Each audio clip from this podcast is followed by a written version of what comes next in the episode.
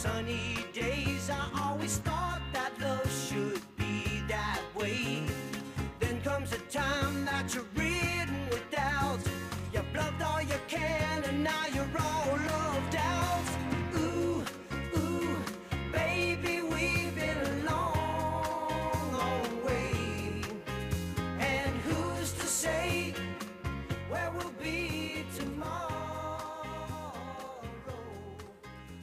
Pues estamos de vuelta en LGN Radio, en directo, eh, sonando como siempre a través de nuestra nueva web LGN Medios y con mucha ilusión de presentarles un nuevo programa presentado por alguien a quien teníamos muchas ganas de tener en esta casa y andábamos un poco detrás de él y bueno, no nos ha costado mucho convencerle, pero, pero sí un poco de tiempo. Andrés Palomo, buenos días. Buenos días, ¿qué tal? ¿Cómo estás, Almudena? Pues como te decía, muy contenta y luego contaremos por qué, porque aquí nos hemos juntado dos amantes del buen comer, pero yo solo desde la barrera, yo solo desde la parte más disfrutona. Bueno, por si alguien eh, no le conoce, en Leganés poca gente quedará que no le conozca, pero eh, en el resto del mundo puede que alguien eh, no conozca, al menos, no le conozca al menos de nombre.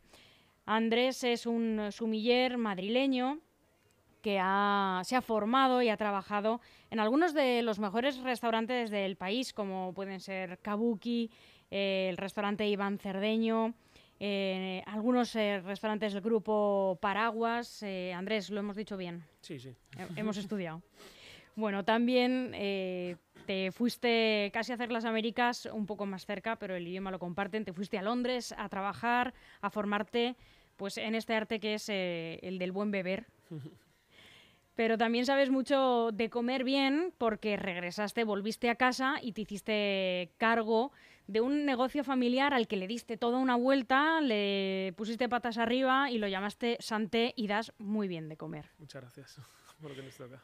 Bueno, eh, lo sé bien porque he tenido la fortuna de, de ir a comer allí y, y lo aconsejamos pues muchísimo.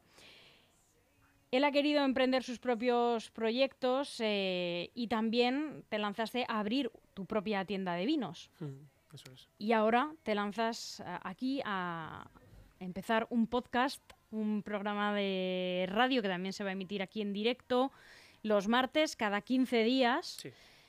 Eh, y que se va a llamar ¿cómo? La coctelera se va a llamar. La coctelera, ¿por qué? Porque es un, es un utensilio donde metes muchos ingredientes, pero al final la finalidad es que, es que conecten entre todos bien y que el resultado sea, sea perfecto, ¿no? Y, y bueno, y hacer un cóctel pues es complicado, pero cuando pruebas un buen cóctel pues es algo muy eh, que te bueno que está que es muy placentero, ¿no? Entonces, como también es una palabra relacionada con, con la gastronomía, no está muy, muy explotada tampoco, ¿no? Y como aquí vamos a hablar mm, ya no solo de, de vinos ni de comer, sino de gastronomía en general, pues, Ujú. pues me parecía un, un nombre muy, muy interesante. Perfecto. Pues eso ya da una pista, ¿no? De, de todo lo que se va a poner aquí encima de la mesa, de lo que van a poder escuchar. Eh, por seguir tirándote un poco de eh, flores, vamos a decirle a los oyentes que eh, no solo te has quedado en la formación, sino que te has lanzado a presentarte a concursos que has ganado, porque tienes eh, premios a Sumiller Excelente de la Cámara de Comercio, eh, mm, representarte por Madrid al mejor sumiller de España y tienes títulos como, eh, esto está en inglés, eh, pero vamos a lanzarnos a decirlo, eh, Certified del Kurt Master of Sommelier, eh, que creo que esto ya es, ya es en el extranjero Sí, directamente. esto eh, más que un concurso son formaciones que, que te mandan un libro y te las tienes que apañar. Y cuando estás en España, que es un país que no hablan, que no somos hablantes de- del inglés, eh, pues cuestan, ¿no? Y aparte, pues son formaciones que se tienen que sacar adelante en grupo. eh, en solitario es muy complicado, por no decir imposible. Ujú. Y es muy complicado, pues eso, encontrar aquí en, en Madrid. Cada vez hay más gente que, que lo persigue, sobre todo porque Netflix sacó unos documentales que yo no sé si siguen ahora eh, en Netflix o en, o en HBO, pero que bueno, que, que estaban relacionados eh, sobre, sobre este curso, ¿no? sobre el proceso, cómo conseguirlo, básicamente como cuatro niveles y, y, el primer y el segundo nivel los puedes sacar a la vez, siempre que saques un, porcentaje. Y, y, claro, ahí, ahí parte un poco el por qué yo me fui a Londres, porque yo me vi este documental y yo ya era sumiller, pero, pero no estudiaba, ¿no? Era sumiller pues porque molaba y poco más, ¿no? Y dije, jo, esto está muy bien, yo me lo quiero, lo quiero sacar, ¿no? Y me fui a Austria porque esta, este curso hace como un par de convenciones al año en cada país, trabajan con Austria, Alemania, Reino Unido y, y creo que, que, ya aquí en Europa y, y, Irlanda y luego el resto es en, en América. Entonces yo me fui para allá, a Austria, eh, éramos 30 y solo 8 lo sacamos y yo no tenía ni ni pizca de, de, nivel de inglés. Entonces eso fue un poco lo que me motivó a irme a, a Londres y, y a seguir aprendiendo. Bueno, y en eh, este programa en el que vas a al final eh, contarles a, todos los que te acompañen en este viaje, eh, pues tu aprendizaje, tu experiencia, aventuras, desventuras, porque anécdotas irán cayendo un poco salpicadas a lo largo de los programas. ¿Cómo vas a repartir un poco el tiempo, ¿no? ¿Qué se van a encontrar? Bueno, eh, para empezar, la coctelera nace un poco de cuando vine a veros hace unas semanas y, uh -huh. y, me quedé muy enganchado de lo que era la radio, que la había experimentado, pero siempre desde el teléfono y con alguna llamada y tal, pero nunca de estar en un estudio de radio y, y me, me, apasionó.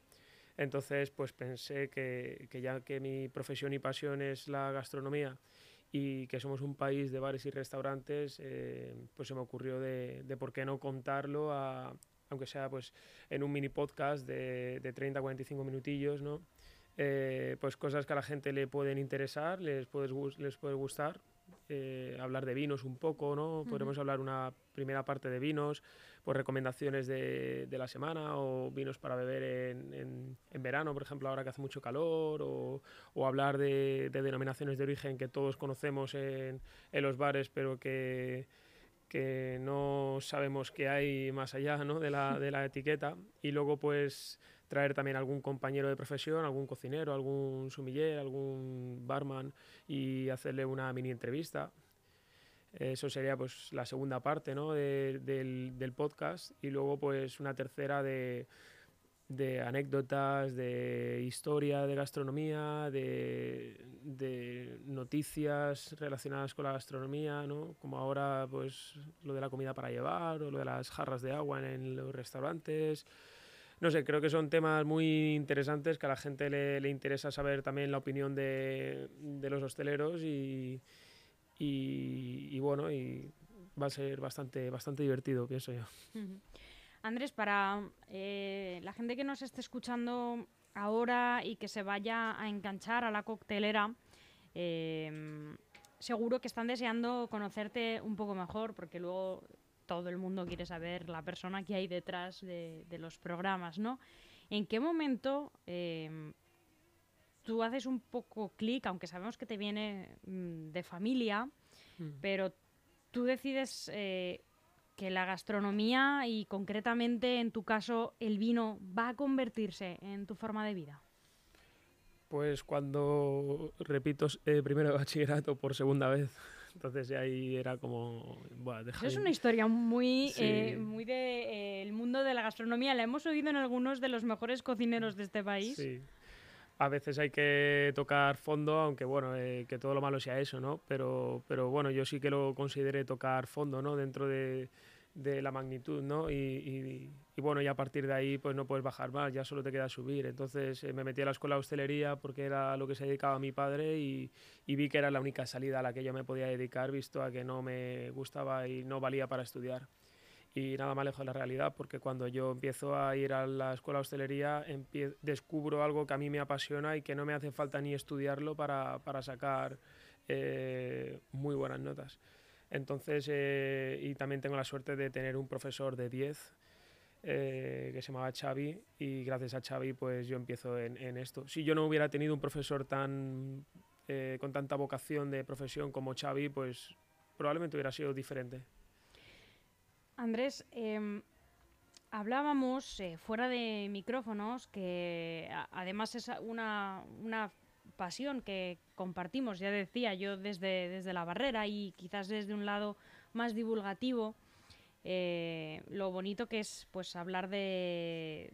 Somos un país, como tú decías muy bien, de bares y de restaurantes y de... pues que nos gusta a todos comer y beber mucho, ¿no? Pero es verdad que ahora hay una afición muy grande, a todo el mundo le gusta comentar, ¿no? Mm. Eh, eh, mi hermano siempre hace, me, me hace gracia porque lo oigo también en gente que no lo dice de broma, haciendo un paralelismo con el programa de Masterchef que dicen, "Has respetado el producto, ¿no? A todo el mundo le gusta comentar los platos que tienes sobre la mesa, igual te has dado cuenta tú Sí. mismo en, en tu restaurante en Santé. Em, Para, pero- para lo bueno y para lo malo, ¿eh? Totalmente, Sí, ¿eh? sí, sí. Totalmente. Eh, está bien que se empiece a valorar mucho más de lo que se valoraba, pero a veces demasiado, ¿no? Pero a el a caso... A veces demasiado, pero el balance es muy positivo. Ya ahora, la- antes tú podías dar de comer y de beber y no importaba, y ahora la gente es como, espera, no te vayas, cuéntame un poco más, ¿qué tiene este Mm. plato? ¿Qué tiene este vino? ¿Cómo se hace esta cerveza? Sí. Entonces ahora la profesión requiere mucha más formación y, y- y aprendizaje. Eh, y eso es algo muy bueno, porque va a hacer que nuestro sector se profesionalice, que no tenga en un futuro problemas para encontrar personal y, y que esté considerado como un trabajo más. Así es. Eh, como como te, te decía, a mí me gusta también eh, mucho eh, divulgar. em, y eh, aquí en España somos un país de con unos vinos que qué vinos, ¿no? Con un aceite que que qué aceite y así con todo, afortunadamente. Pero ¿crees que a pesar del buen momento gastronómico, digamos, que vive nuestro país, ¿crees que el cliente conoce realmente en profundidad los productos o todavía queda mucho trabajo por hacer y por eso estamos aquí? Yo creo que es, eh, depende de las nuevas generaciones sí ya se interesan mucho más por, por, por lo que están bebiendo ¿no? y por el producto, pero, pero a la vieja escuela, por así decirlo, no. Entonces yo creo que nos quedan esos 10, 15 años que nos llevan de ventaja a otros países para, para empezar a valorar lo que tenemos, lo buen productor que somos como, como, como aceite o como, como país de aceite o como país de vino. Y, y bueno, y todo pues, pues mejorará, pero, pero nos quedan todavía 5 o 10 años. Yo lo he visto eso en Londres, Londres nos lleva 15 años de ventaja, entonces eh, incluso Italia, Italia valora sus productos mucho más, pero aquí nos queda todavía... Pero bueno, poco a poco va cambiando, la verdad. Ahora ya la gente, por ejemplo, yo en el restaurante cuando pongo un aceite ya te preguntan por, por variedades de aceituna, ¿no? Y eso era algo impensable y, y a mí me impresiona, ¿no? Y a veces parece que va incluso muy rápido el, Ujú. el aprendizaje de, de la, de la gente. Ujú. Vosotros, de hecho, en Santé hacéis eh, catas. Hmm. Eh, yo creo que ahí igual ves esa inquietud, en vuestro caso, ¿no? Con el vino y seguramente que esos entendidos en, en el vino que siempre despuntan, ¿no? Sí, no, pero la gente que viene a las catas no es ese, digamos, perfil, sino que es un perfil todo lo contrario, de gente humilde que quiere aprender, que, que llevan bebiendo vino muchísimos años y no son este tipo de gente, ¿no? Que te dice que lleva bebiendo vino más años que tú Ujú. y que no le, yo no les tengo que, que- que enseñar nada, ¿no? Sino que esta gente es todo lo contrario. Al final yo me he especializado en la sumillería Ujú. y, y, y ellos quieren, quieren aprender. Entonces sí, hacemos catas cada tres semanas, dos, tres semanas y ya tenemos un cupo bastante grande de gente, digamos, afiliada. Ya son como 50, 60 personas las que siempre se apuntan a, a las catas. De hecho, hacemos una el 3 de julio, Ujú. el, el domingo, a las 8. ¿Qué esperas tú de tu propio programa? Bueno, eh, aprender. Yo sobre todo espero aprender y, y que, y aportar. Eso es, aprender y aportar. Que la gente pues descubra cosas nuevas, que, que, que aprenda algo, como yo voy a aprender haciéndolo también, porque va a ser mi primera experiencia haciendo podcast y, y también entretenimiento, que, que creo que va a ser muy interesante pues traer a, a diferentes cocineros, diferentes sumilleres y que cada uno aporte su punto de vista sobre el sector, sobre eh, el tipo de cocina que sirve y, y bueno, creo que va a estar bastante, bastante interesante. ¿Tienes un poco perfilados ya de qué van a ir los primeros programas al menos? Yo creo que sí, yo creo que vamos a hablar, no sé si vamos a hablar de, haré una recomendación quizá de, blancos o de tintos para beber en verano, hablaré de cinco vinos muy brevemente. como tres minutillos de, de cada vino. Luego traeré a alguien para entrevistar, probablemente sea un cocinero. eh, aunque lo tenemos que, que confirmar, porque aquí dependemos un poco de la disponibilidad de la gente, como sabrás. Y, y luego hablaremos un poco de, podemos hablar incluso de cómo ha afectado realmente la pandemia al sector, porque sabemos un poco lo que cuentan los medios, pero, pero es, es distinto también. ¿eh? Ha, habido, ha habido cosas que no se cuentan en los medios, que el, el- el cómo se ve ahora el sector comparado con antes de la pandemia, que han cambiado también un montón de cosas y bueno, alguna noticia de actualidad y ya, ya hablaremos de historia más adelante. Está bien porque sí que es verdad que, bueno, ahora parece que no ha pasado nada y que los restaurantes siguen ahí, pero sí que es verdad que yo eh, tengo una, una lista muy larga de restaurantes siempre a los que quiero ir, ¿no? Y, y luego ya les voy marcando tics, ¿no? Y haciendo como mis pequeñas eh, valoraciones y, mm, y algunos que tenía apuntados, eh, cuando entro a, Ya a no mirar están. ya no están Claro. y me da, me da como muchísima pena, Sí, la verdad. A mí también. A mí me pasa mucho y en Barcelona ha pasado más, sobre todo que en Madrid. En. Barcelona han cerrado grandísimos restaurantes que, que yo cuando lo pienso digo, wow, que pensaba, pensaba ir, ¿no? Y, y ya no está, pero, pero sitios don- donde disfrutarías, vamos, como un enano, pero, pero bueno. eh, y luego pues también han cambiado muchas cosas, aunque ya las hablaremos en detalle, pero ahora los restaurantes son mucho más limpios que antes, me da la sensación, eh, hacen más hincapié en el tema de, de la higiene, muchos equipos todavía no se han retirado las, las mascarillas. eh, bueno, ha cambiado un montón la película y, y lo prepararé para, para contarlo más, más detalladamente en el podcast. Bueno, vamos a seguir, vamos a seguir ahondando un poco más en el autor de La coctelera que eres tú. Eh, y yo voy a aprovechar porque luego ya en los programas eh, yo no intervendré o intervendré muy poco y entonces pues me voy a aprovechar ¿no? para, para eh, investigar más sobre ti y así presentarte a, a los oyentes eh, que luego pues, eh, pues no- bueno te, te pueden lanzar todas las preguntas que quieran porque nuestras redes sociales están abiertas y les invitamos, ¿no? Y así te Mm. las trasladamos luego y, si tienen dudas de lo que sea, pues te- luego tú se las puedes responder si quieres. Pero mm, yo, mira, te, te voy a preguntar, eh, porque no todos los días puedo hablar ¿no? con un responsable de un restaurante ni, ni un eh, sumiller profesional, pero a mí de las cosas que más me fascinan de la gastronomía eh, y que espero que así sea a lo largo de toda mi vida, es que no dejo de descubrir cosas que me encantan y que son cosas muy sencillas. No te creas que son platos elaboradísimos ni ingredientes súper rebuscados, ¿no? Pero desde hace un tiempo, y, seguro que mi compañero Jesús, que está por aquí en la redacción, se, ríe, ¿no? Es eh, el moscatel. ¿no? Que igual para un sumiller es algo como muy, muy vasto, muy, pero mm, estoy totalmente eh, eh, enamorada, ¿no? de- del moscatel y me encanta, ¿no? Eh, y en cuanto a alimentos, el queso de vaca, que quizá no se consume tanto, tanto, pero mm, consumo más el de oveja o el de cabra, pero ahora me encanta el de, el de vaca, o por ejemplo el café de filtro, que no lo tomaba tanto, sino el de otro tipo de cafeteras. Se me ocurre, ¿no? Aquí cosas que había anotado, ¿no? Por decirte algo. Pero me llama más la atención eh, qué descubre algo eh, que, eh, ¿qué descubre eh, algo perdón, voy a ver si formulo bien la pregunta, que, que estoy aquí como traspillada. Pero alguien que se dedica a esto profesionalmente, eh, ¿qué has descubierto tú últimamente? ¿no? Porque tú igual indagas mucho más y te cuesta más descubrir cosas, ¿no? Porque también por tu propio trabajo vas a más sitios eh, o tienes que ir eh, cuando vas al mercado a comprar. eh, te cuesta más, ¿no? Dar Mm. con, con pequeños tesoros muy sencillos que, que te deslumbren. Hmm.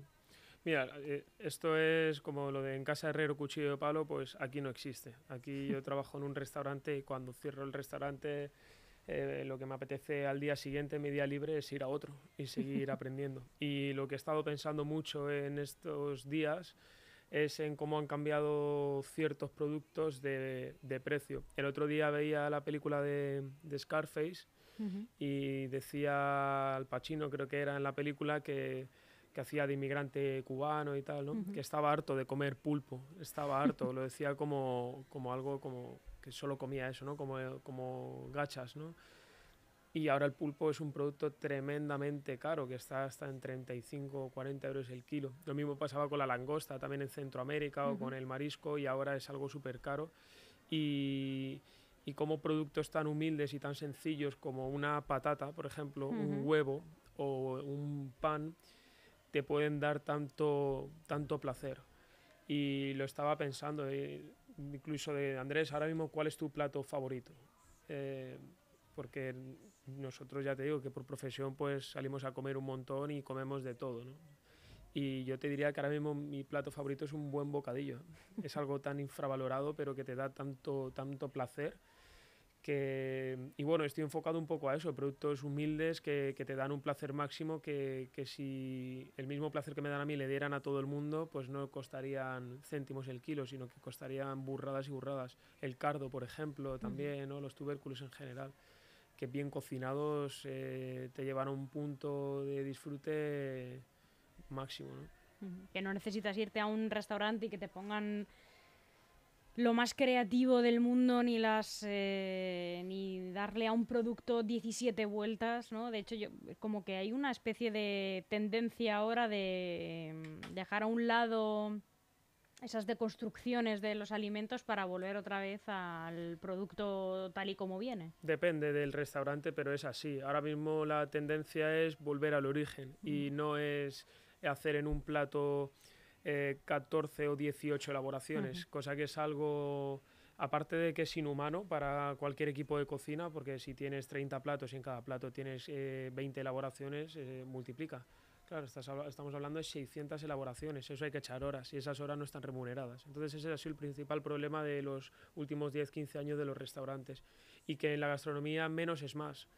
Eh, más vale poner un buen huevo, eh, freírlo bien y un espárrago verde eh, salteado vuelta y vuelta y ese plato te va a llevar a un disfrute muchísimo mayor que un espárrago con emulsión, una espuma, una esferificación, un nitrógeno líquido por aquí y tal. Entonces ahora es eso, eh, menos, menos es más. Y es una frase en, la, en, en cualquier cocina, en cualquier restaurante muy válida. Según tu opinión, ¿qué debe tener o cómo debe ser un buen restaurante? Pues debe no complicarse la vida, eh, cuidar las patas de un restaurante, que al final son la cocina, el servicio, los vinos, aunque la puedes poner con servicio, la repostería, aunque la puedes poner con la cocina, y la quinta pata, que esta frase es de un amigo mío que se dedica pues, a asesorar restaurantes, ¿no? Un restaurante son cinco patas, esas cuatro que te he dicho, y la quinta que es la punta de la pirámide, que es la experiencia. La experiencia manda. Entonces, ¿nosotros qué hemos querido hacer en Sante? Pues nada pretencioso aunque hay gente que piense lo contrario, no es nada pretencioso, es hacer un buen restaurante. ¿Cómo es un buen restaurante? Cuidar el servicio. No tenemos por qué servir siempre por la derecha o, servir todos los platos pinceándolos o hacer eh, parafernalia, sino que hay que hacer las cosas bien, simplemente. ¿Cómo podría ser un buen servicio en un restaurante? Pues eh, teniendo todo limpio, por ejemplo, y cuidando a la gente y tratándola con educación y dando un buen producto muchas veces nos complicamos eh, y o no hacemos nada o hacemos incluso de más. Es hacer las cuatro cosas que tienes que hacer bien y, y, así tienes un buen restaurante garantizado. No hay que complicarse la vida ni tampoco hay que tener una dejadez absoluta, que es lo que pasa muchas veces en ciertos establecimientos eh, de vieja escuela. ¿no? ¿Es un error eh, que los restaurantes piensen constantemente en los reconocimientos? Sí, porque al final tú estás haciendo algo porque quieres ese reconocimiento y, y, lo que lo primero que te tienes que plantear es hacer un buen restaurante para dar de comer bien a la gente y para para tú también disfrutar del trabajo y que tu conciencia esté tranquila, ¿no? De que estás haciendo un buen trabajo y a la gente le estás aportando disfrute. Si tú tienes esa filosofía, pues los premios o los reconocimientos llegarán, pero no creo que haya mejor premio para un restaurante que tener el restaurante siempre lleno, que la gente repita y que se vayan contentos y, que a ti te funcione. Ese es el mayor reconocimiento y el mayor premio que hay. No necesitas ningún sol, ninguna estrella, ningún, ninguna mejor tapa del del año ni, ni, nada de eso. Simplemente que la gente vuelva es tu mayor reconocimiento. ¿Y cómo vuelve la gente a tu restaurante? Pues haciendo las cosas bien. Por cierto, Andrés, eh, que la tenía ahí un poco en, en el tintero de la cabeza dando vueltas cuando hemos hablado del nombre del programa, de la coctelera. eh, justamente porque eh, también puede que en el, a lo largo de los programas eh, menciones la coctelería, que es algo que también está muy de moda, y los bares de, de cócteles. También hay un ranking ahora de los mejores bares. Mm. Eh, en Madrid hay algunos de, de ellos, ¿no? Se me ocurre Salmón pues, Gurú. Salmón Gurú, Angelita, ¿no? Mm. 1862, que es- creo que salió el número uno, por cierto. Mm. Eh, eh, Ana Angelita además se come maravillosamente, por cierto. Sí. Eh, se está poniendo también de, de moda eh, entre aquellos, por cierto, que bebemos poco, eh, que es mi caso, eh, empezar a maridar los platos con cócteles. No sé si esto tienes previsto también aborda- abordarlo, porque justamente tú eres sumiller. Yo creo que hay un poco de controversia todavía. Sí, O sea, lo- yo, incluso que no bebo mucho, me encuentro a veces cuando me lo ofrecen, no sé si prefiero seguir con agua o lanzarme a maridar con, con coctelería, porque también si me lo ofrecen en un lugar que confío, todavía me encuentro ahí un poco perdida. Esto es- son va- varios temas para, para hablar muchísimo tiempo. Lo primero es la palabra sumiller. ¿Qué es ser sumiller? No es tener un conocimiento de vinos amplio, sino que son muchas más ramas, son bebidas en general. Eh, vinos, eh, destilados, aguas, aceites, quesos, leches, cafés, infusiones, eh, destilados, ¿no? Cócteles. Bueno, ahora hay fermentados que son fermentados, maravillosos. correcto. Entonces tienes que tener un conocimiento muy grande, ya no solo de la parte líquida, sino de la parte sólida para, para saber maridarla. Ahora, dicho esto, yo eh, ofrezco maridajes en Santé, por ejemplo, los días que están más tranquilos, porque un día fuerte es imposible, es difícil llegar, ¿no?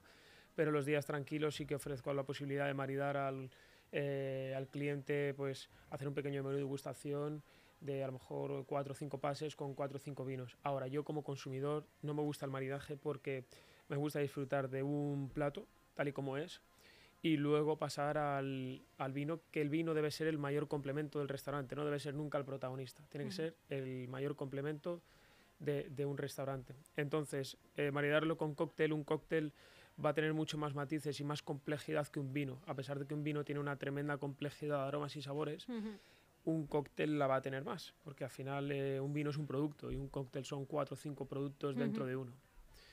Entonces eh, es, es peligroso también, porque el cóctel tiene mucho alcohol. Entonces, si, si mezclas un montón Bueno, que de los hay sin alcohol sí, que también, ¿eh? que sin están ahora mismo con eso. Correcto. Pero eh, puede ser una experiencia muy divertida porque yo lo he probado y, y- y lo es. Pero, pero animo a la gente a que pruebe las tres cosas. A maridar con cócteles, a maridar con vinos. Ahora se puede maridar incluso con infusiones en restaurantes japoneses. Y a no maridar directamente, sino tener un menú de gustación con tu botella de vino. Y que la gente saque sus propias conclusiones. Un maridaje con un menú de gustación puede ser algo muy cansado. Muy cansado y que te deja muerto todo el día. ¿eh? Es que eh, te contaría la experiencia, luego ya te daré datos más concretos eh, de un... eh, yo no lo hice, ¿no? Pero, pero mi acompañante sí, un maridaje en un restaurante tres estrellas Michelin completo. eh, en un con menú de degustación de 23 eh, referencias, maridaje completo. eh, es que al día siguiente estábamos con omeprazol, Claro. eh, es que no podíamos. Y pensamos, esto no sabemos si está bien pensado, porque, ojo, somos personas que tenemos buen saque. O sea, aguantamos un menú de degustación de un tres estrellas que, o sea, quiere decir, soy la mayor defensora de los de ese tipo de restaurantes. eh, creo que cualquier persona que diga, no, es que estos restaurantes te vas sin comer, no, mire, es que no ha estado. no ha estado porque Correcto. eh, no te vas sin comer. De hecho, a veces quieres decir, no me traigas ya el tercer postre, por favor. Y no como en el resto del día. eso es. No, por Dios, no, no. Si vas alguna vez a un restaurante con estrellas a comer tu menú de degustación, trata de comer poco ese día. Prepárate, si acaso come lechuga como los que entrenan para las competiciones de comer, no, no comas so- mucho. somos muy Pero- de, somos muy de hablar de, de lo que no conocemos Sí. Y, no debería, sí. no debería ser así. De hecho, yo creo que había un error en los últimos estos, ¿no? 10, 15 años con estos menús tan largos y tan estrechos, con tanta elaboración y tantas horas, que la gente ha olvidado, los cocineros han olvidado la parte digestiva, que es lo que viene después. Y a mí solo me ha pasado con uno, con un cocinero, eh, en plan muy positivo, ¿no? que hemos comido un menú de degustación de 10, 12 o 14 pases incluso, eh, con un vino base y algunas copitas y el- la digestión fue perfecta, que fue Ujú. con Paco Morales en, en Ujú, Nur, el dos ujú. estrellas de, de Córdoba. Y yo no y fue por la noche además, que por la noche cuestan más, porque por la mañana todavía tienes el día Sí, para sí. remontar, pero por la noche es mucho más complicado. Y a mí lo que más me gustó de aquella experiencia, por encima de los sabores, de, del, ¿no? del cómputo global entre el servicio, el vino, el restaurante y tal, fue la parte digestiva. Dormimos muy, muy bien y comimos mejor incluso. Pues yo ya te digo que, la- claro, la parte gastronómica fue maravillosa, un espectáculo, por supuesto, pero claro, el maridaje completo fueron muchas copas eh, y fue excesivo, porque, como te digo, eran 23 referencias, desde el primer aperitivo que tomas en la terraza del restaurante hasta el último postre. Entonces, era un exceso. Me- menos es más. Claro, entonces tú piensas, yo entiendo que quieras exponer todo tu aprendizaje de todo el año eh, con cosas que a cada cual es más espectacular que el anterior, pero mm, pues yo podría haber elegido un menú más corto, pero Mm. no, quería elegir el menú completo, ¿no? Eh, Claro. Era cena, pero era una cosa un poco excesiva. Entonces, bueno, eh, yo creo que todos estos temas eh, serán susceptibles de, de debate a lo largo de todos los programas de la coctelera, que esperamos que tenga un recorrido larguísimo, el que tú quieras tener aquí en el EGN Radio, que a Ojalá que partir sí. del día de hoy, bueno, siempre lo ha sido, pero a partir del día de hoy aún más, ya formas parte de esta familia, que esta es tu casa. Muchas gracias. Eh, Andrés, y, y nada, solo queremos que invites a todo el mundo con tu propia voz a, a que a partir eh, del día de hoy, que ya eh, escuchen este podcast y en los, y los sucesivos, se unan a, a esta nueva andadura que empiezas. Perfecto. Pues muchísimas gracias por, por invitarme, Almudena. Un placer y nos vemos todo el tiempo. Eso es. Hasta pronto. Then comes a time that you're ridden with doubts. You bluffed all you can, and now you're all loved